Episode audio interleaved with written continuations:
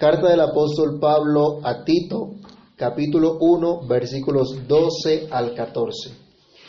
Uno de ellos, su propio profeta, dijo, los cretenses siempre mentirosos, malas bestias, glotones ociosos. Este testimonio es verdadero, por tanto repréndelos duramente para que sean sanos en la fe, no atendiendo a fábulas judaicas ni a mandamientos de hombres que se apartan de la verdad. Amado Dios y Padre que estás en los cielos, en el nombre del Señor Jesús, te damos muchas gracias por tu palabra. Gracias por el privilegio de reunirnos como pueblo tuyo en torno a tu palabra. Señor, dirígenos, enséñanos, guíanos. Que tu Espíritu Santo ilumine nuestro entendimiento para que al reflexionar en tu palabra seamos edificados, exhortados y consolados. Señor, prospera tu palabra en lo que, en lo que tú la envías. Señor, como la lluvia que desciende y no vuelve a ti vacía, Señor, sino que hace lo que tiene que hacer, así sea tu palabra prosperada en esta mañana en cada uno de nuestros corazones. En el nombre de Cristo el Señor, te lo pedimos dándote muchas gracias. Amén. ¿Puedes tomar asiento, hermanos? Y Hoy nos toca nuestra reflexión considerar que si hubo un pueblo con mala reputación en el pasado durante siglos, fueron precisamente los cretenses. Ya Pablo ah, nos había dicho al poner de manifiesto los requisitos de los ancianos de la iglesia, lo que no debía ser un anciano, cosa que era normalmente la gente en Creta. Recordemos un poquito, los ancianos de la iglesia, decía a Pablo a Tito, no pueden ser hombres soberbios, iracundo, borracho, pendenciero, codicioso de ganancias malavidas, ni amador de lo malo. Cosas comunes y corrientes en la isla de Creta. Incluso para algunos llamados cristianos de descendencia judía o judaizantes, no eran más que falsos maestros, como vimos en los versículos inmediatamente anteriores, falsos maestros que trastornaban, que dañaban familias enteras por causa de su enseñanza equivocada, buscando simplemente una ganancia vergonzosa. Los problemas de Creta entonces no eran menores, la reputación de ese pueblo no era buena. Muy seguramente habría excepciones, pero la regla general es que la población de la isla gozaba de una mala reputación. Y ese va a ser el título de nuestra reflexión el día de hoy, mala reputación. Una mala reputación, en primer lugar, producto de una mala conducta. Esta mala reputación no se la ganaron ellos de gratis, como decimos acá. ¿Sí? No fue eh, por envidia de algunos, por los celos de otros contra ellos. ¿Sí? No fue eh, algo que les inventaron contra ellos para desprestigiarlos así porque sí. No. Tan es así que siglos antes del apóstol Pablo, del siglo V aproximadamente, hubo un poeta llamado Epiménedes, estimado por algunos como profeta de Creta, señaló a su propio pueblo de ser gente mentirosa, bestias salvajes, vientres ociosos, como está citando aquí el apóstol Pablo. uno de ellos mismos habló acerca de lo que era la gente en Creta. En el versículo 2 entonces Pablo está refiriéndose a uno de sus propios profetas, había dicho esto. Los cretenses siempre qué? Mentirosos. Siempre mentirosos. ¿Usted cree que eso es una buena reputación?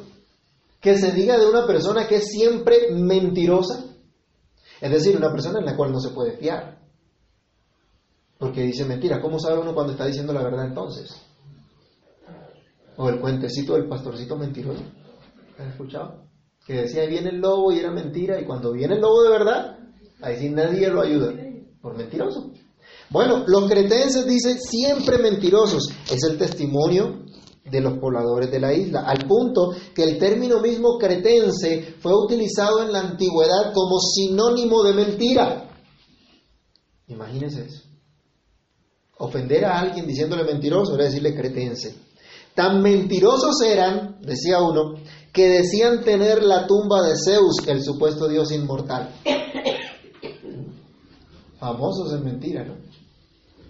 Porque si decían que el tal Zeus era inmortal y ellos sí, ya le tenían la tumba. Tremendo.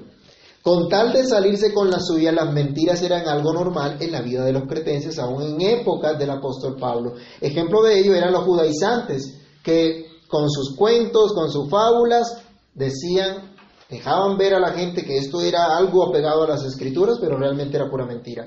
El resto de la comunidad toleraba las mentiras como algo propio de la cultura. ¿Qué razón había para cambiar eso? Es un tema cultural, no nos metamos con la cultura. Pero precisamente Tito fue a una misión apostólica en la isla para enseñar a la iglesia a elegir bien sus ancianos para que gobernaran bien, para que dirigieran bien, para que enseñaran bien el camino de Dios, para que los creyentes supieran cómo conducirse para la gloria de Dios. Aunque la mentira era difícil de erradicar, el Evangelio había llegado a esa isla precisamente para cambiar la mentira por la verdad de Dios. Hermanos míos, en nuestra sociedad actual, la mentira se ha vuelto también algo normal, algo muy común. Si no, miren las promesas de campaña incumplidas por quienes han sido electos como nuestros gobernantes. ¿Se acuerdan del eslogan que con paz haremos más? ¿Qué es lo más que se ha hecho durante este gobierno? Mentiras. Miren la cantidad de mentiras en toda nuestra, nuestra situación política, en el gobierno, en la educación, en la sociedad en general. Tristemente, miren también las mentiras al interior de la nominalmente iglesia cristiana en nuestra nación. Miren las mentiras que se dan aún al interior de los hogares, entre padres e hijos, esposos y esposas, entre hermanos, con tal de quedar bien supuestamente, por miedo a que piensen mal de mí o hablen mal de mí. Cualquier excusa inventamos. Vayamos a San Juan capítulo 8, versículo 44. El padre de mentira, hermanos, se llama Satanás. Cuando habla, de habla mentira, de suyo habla. Eso le dijo el Señor a los fariseos. ¿Qué dice Juan 8:44? Fuerte, por favor. Vosotros sois de vuestro padre el diablo, y los deseos de vuestro padre queréis hacer. Él ha sido homicida desde el principio y no ha permanecido en la verdad, porque no hay verdad en él. Cuando habla mentira, de suyo habla, porque es mentiroso y padre de mentira. Solamente los hijos del diablo se sienten bien con la mentira, pensando en sacar provecho de ello, pero no es más que vanidad. A su tiempo, su mentira no le servirá de nada. Los hijos de Dios, en cambio, transformados por Cristo, amados por Dios y enseñados a amar a su prójimo, siguen el mandamiento del Señor. Efesios 4, 25. ¿Qué nos dice este mandamiento a los hijos de Dios? Efesios 4, 25. Por lo cual, desechando la mentira, hablad verdad cada uno con su prójimo, porque somos miembros los unos de los otros.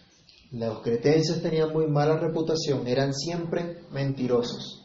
Pero miren la buena noticia, llega el Evangelio que cambia, que transforma, para que pueda hablar cada uno verdad con su prójimo.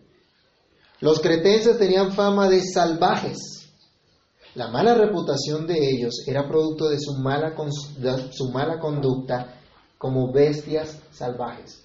El texto está diciendo, son bestias brutas, bestias salvajes que no tienen que ver si hacen daño a quien se atraviese en su camino.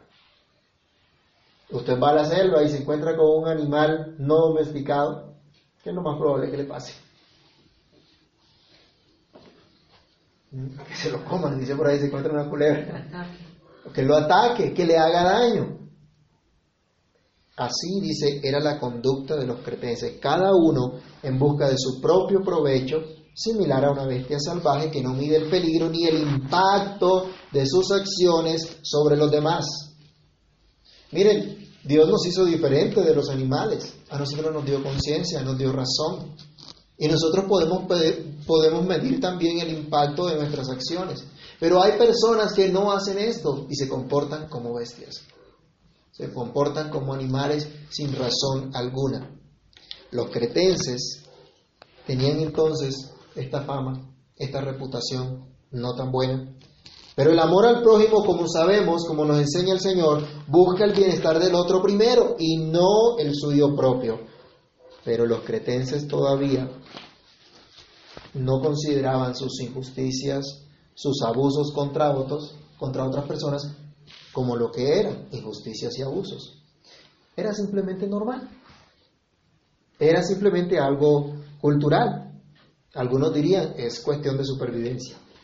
Muchos hoy también justifican engañar a los pobres prometiéndoles mejoras eh, migajas permanentes para luego simplemente oprimirles y mantener el estatus de los poderosos sobre los demás.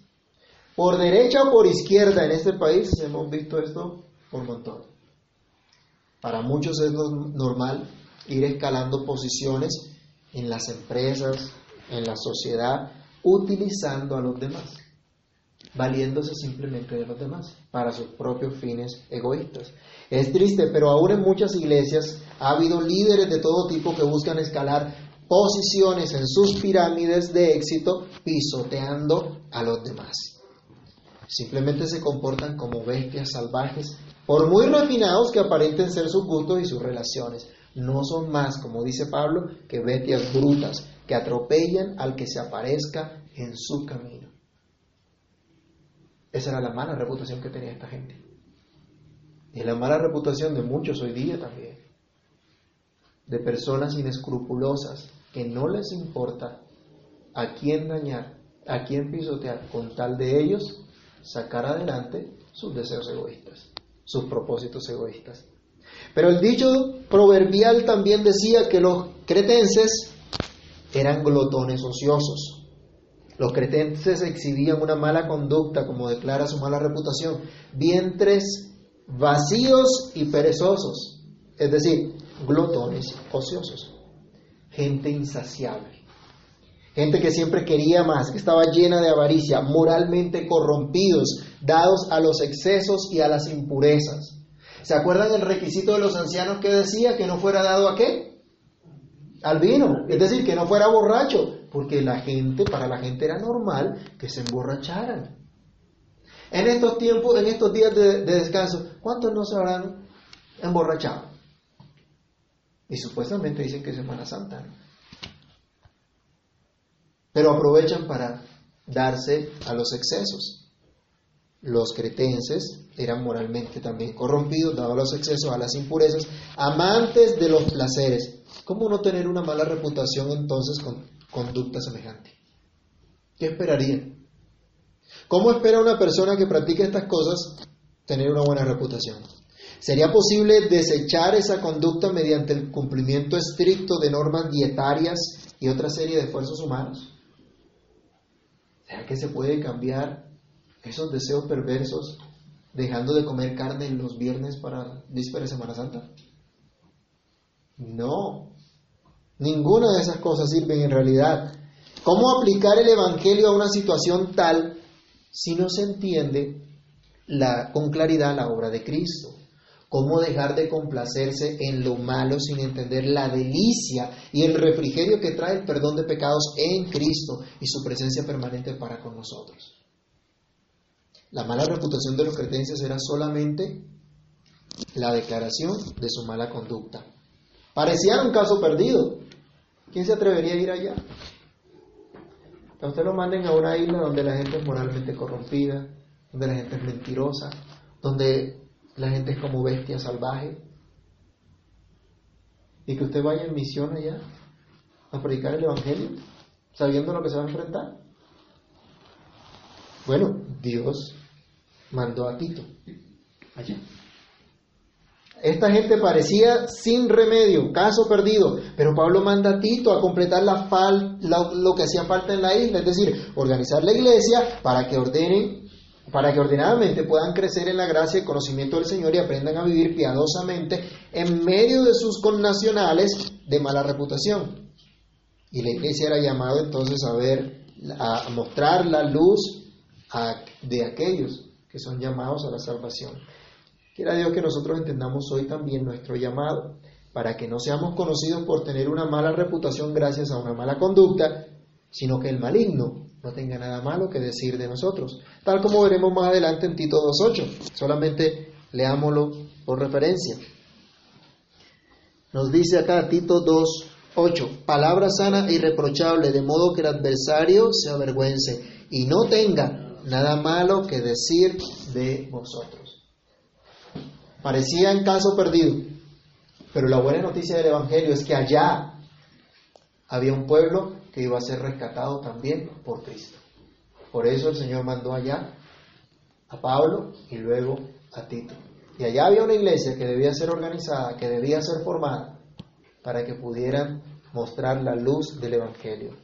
En segundo lugar, nuestra reflexión sobre la mala reputación de los cretenses nos lleva a considerar que tal reputación debe ser corregida en los miembros de la iglesia. ¿Había mala reputación? Sí.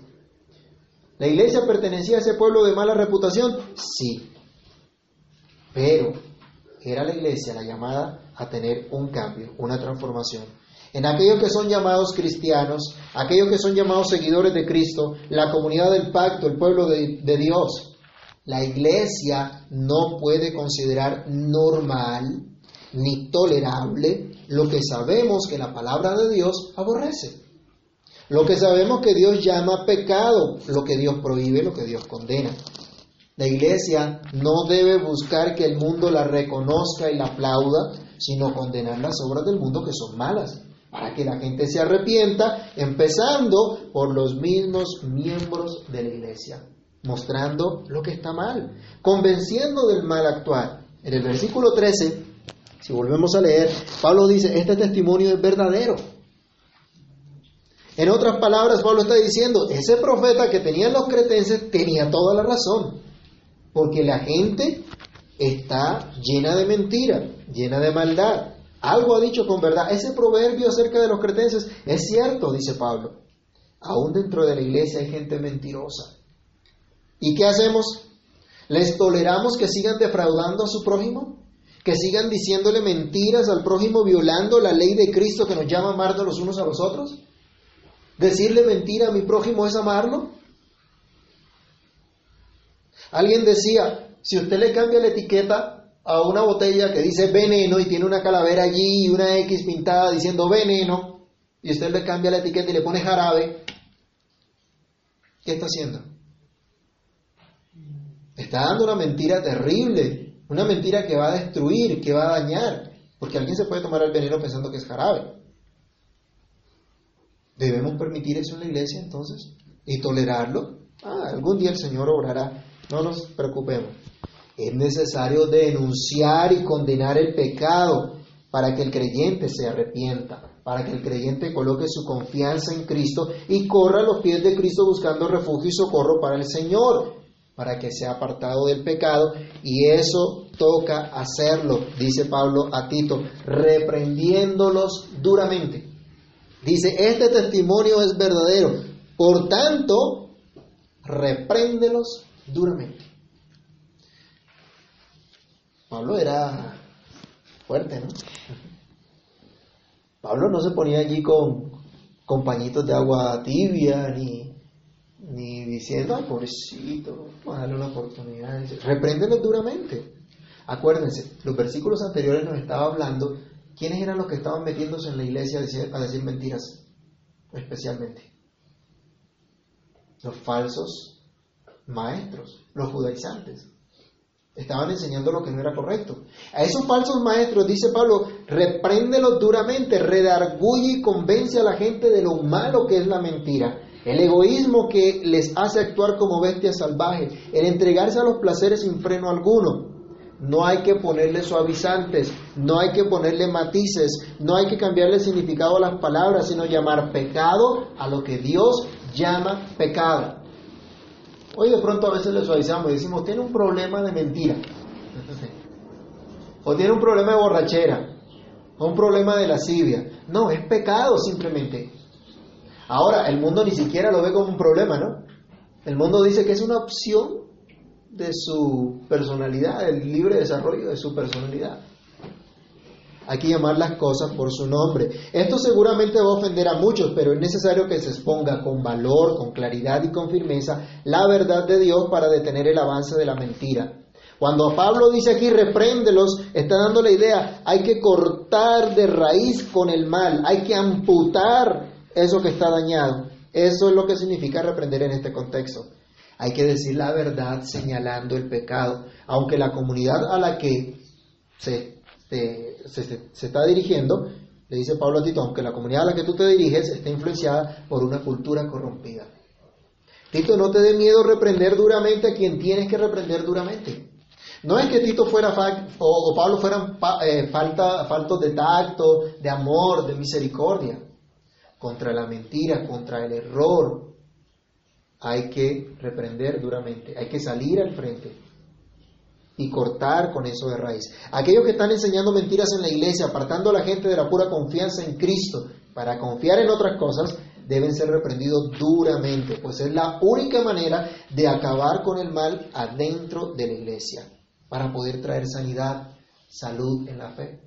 Dice Pablo, repréndelos duramente para que sean sanos en la fe, para que aprendan a conformarse a las sanas palabras del Evangelio, para que la verdadera doctrina de Cristo se adorne con la conducta de sus fieles seguidores en lugar de dar un testimonio perverso, en lugar de dar una mala reputación. Los ancianos entonces de la iglesia deben ser sanos en la fe para cortar con el mal que trata de introducirse una y otra vez de diversas maneras en la iglesia.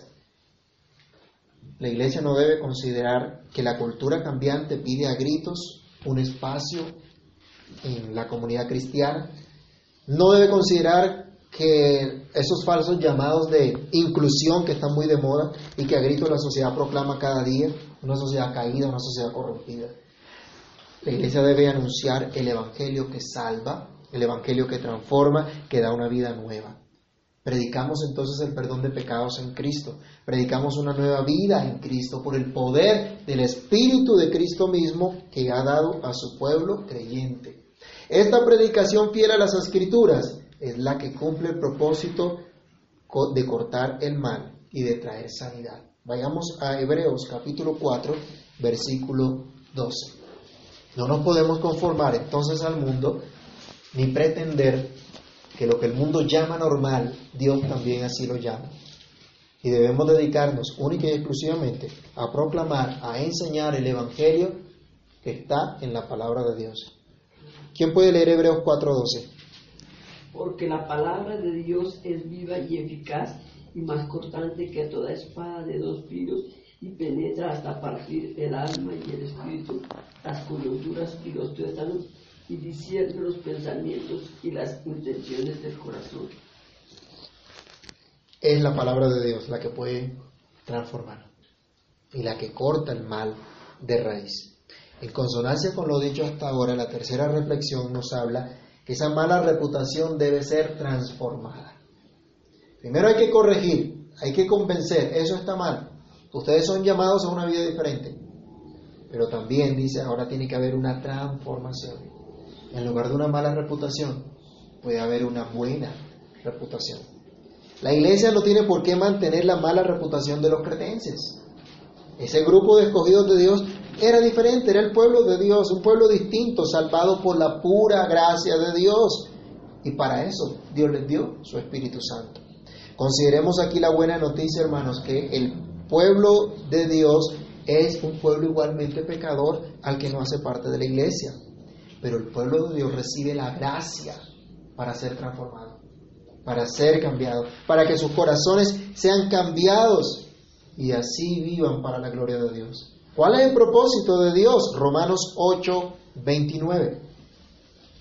¿Cuál es el propósito entonces de ese pueblo que ha recibido la gracia del Señor?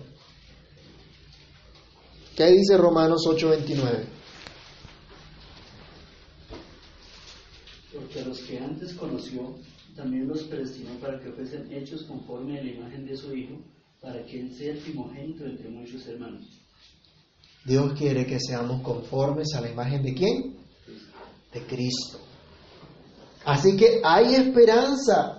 Había esperanza para el trabajo de Pablo, había esperanza para el trabajo de Tito en esa isla, para los ancianos que iban a ser establecidos en la iglesia en cada ciudad de esa isla. Había esperanza para los creyentes en Creta. La mala reputación y la mala conducta que los había caracterizado podía ser transformada, podía ser cambiada. ¿Hay esperanza para nosotros? Podemos ser cambiados también, podemos ser transformados. Usted y yo luchamos contra el pecado, usted y yo estamos influenciados por una cultura llena de pecado. A nuestro alrededor, ¿qué es lo que hay? Pecado. La sociedad, ¿qué es lo que vende? Pecado. Aborrecer a Dios. Y nosotros luchamos, tenemos inclinaciones pecaminosas, pero hay esperanza. Porque Dios quiere hacernos conformes a Jesucristo. Para eso envió Dios a Tito a la isla de Creta. Para eso iba a establecer ancianos allá. Para eso estamos estudiando hoy la palabra de Dios.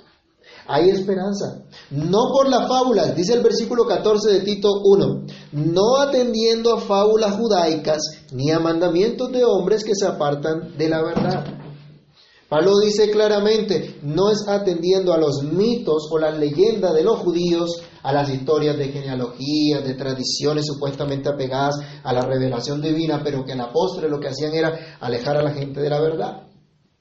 Dice Pablo, no atiendan a eso. Eso no es lo que los va a transformar, eso no es lo que va a quitar esa mala reputación, eso no es lo que va a cambiar su conducta mala.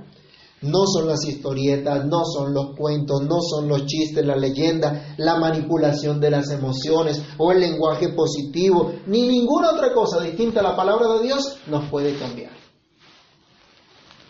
Mucha gente busca estrategia de todas. Algunos han metido, algunos pastores han querido trabajar con tácticas eh, supuestamente de psicología, pero eso ni psicología será.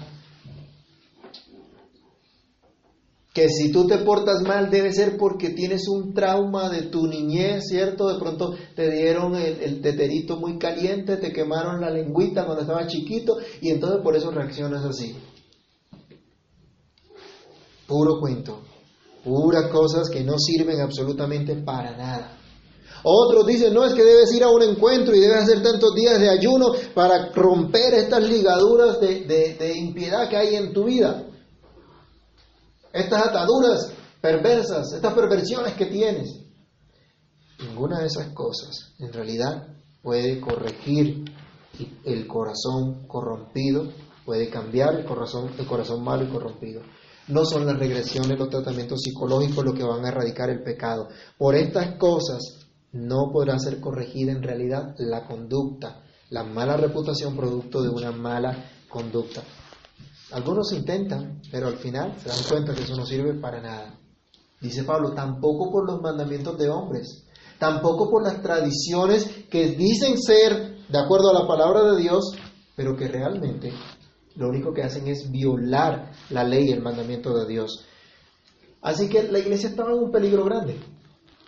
Por un lado, el gnosticismo incipiente estaba llevándolos o al legalismo, donde tenían que convertirse prácticamente en acetas siguiendo eh, eh, una, una regla de dietas, de no comer esto, no comer aquello, comer solo esto, comer solo lo otro, y de ciertas reglas, no toques, no uses, no comas, no bebas. Y por el otro lado había otros que decían, pues el cuerpo finalmente es malo, así que no importa lo que haga con el cuerpo. Entonces se iban al otro extremo, al libertinaje. ¿Qué vemos ahí? El moralismo por un lado y el liberalismo por el otro.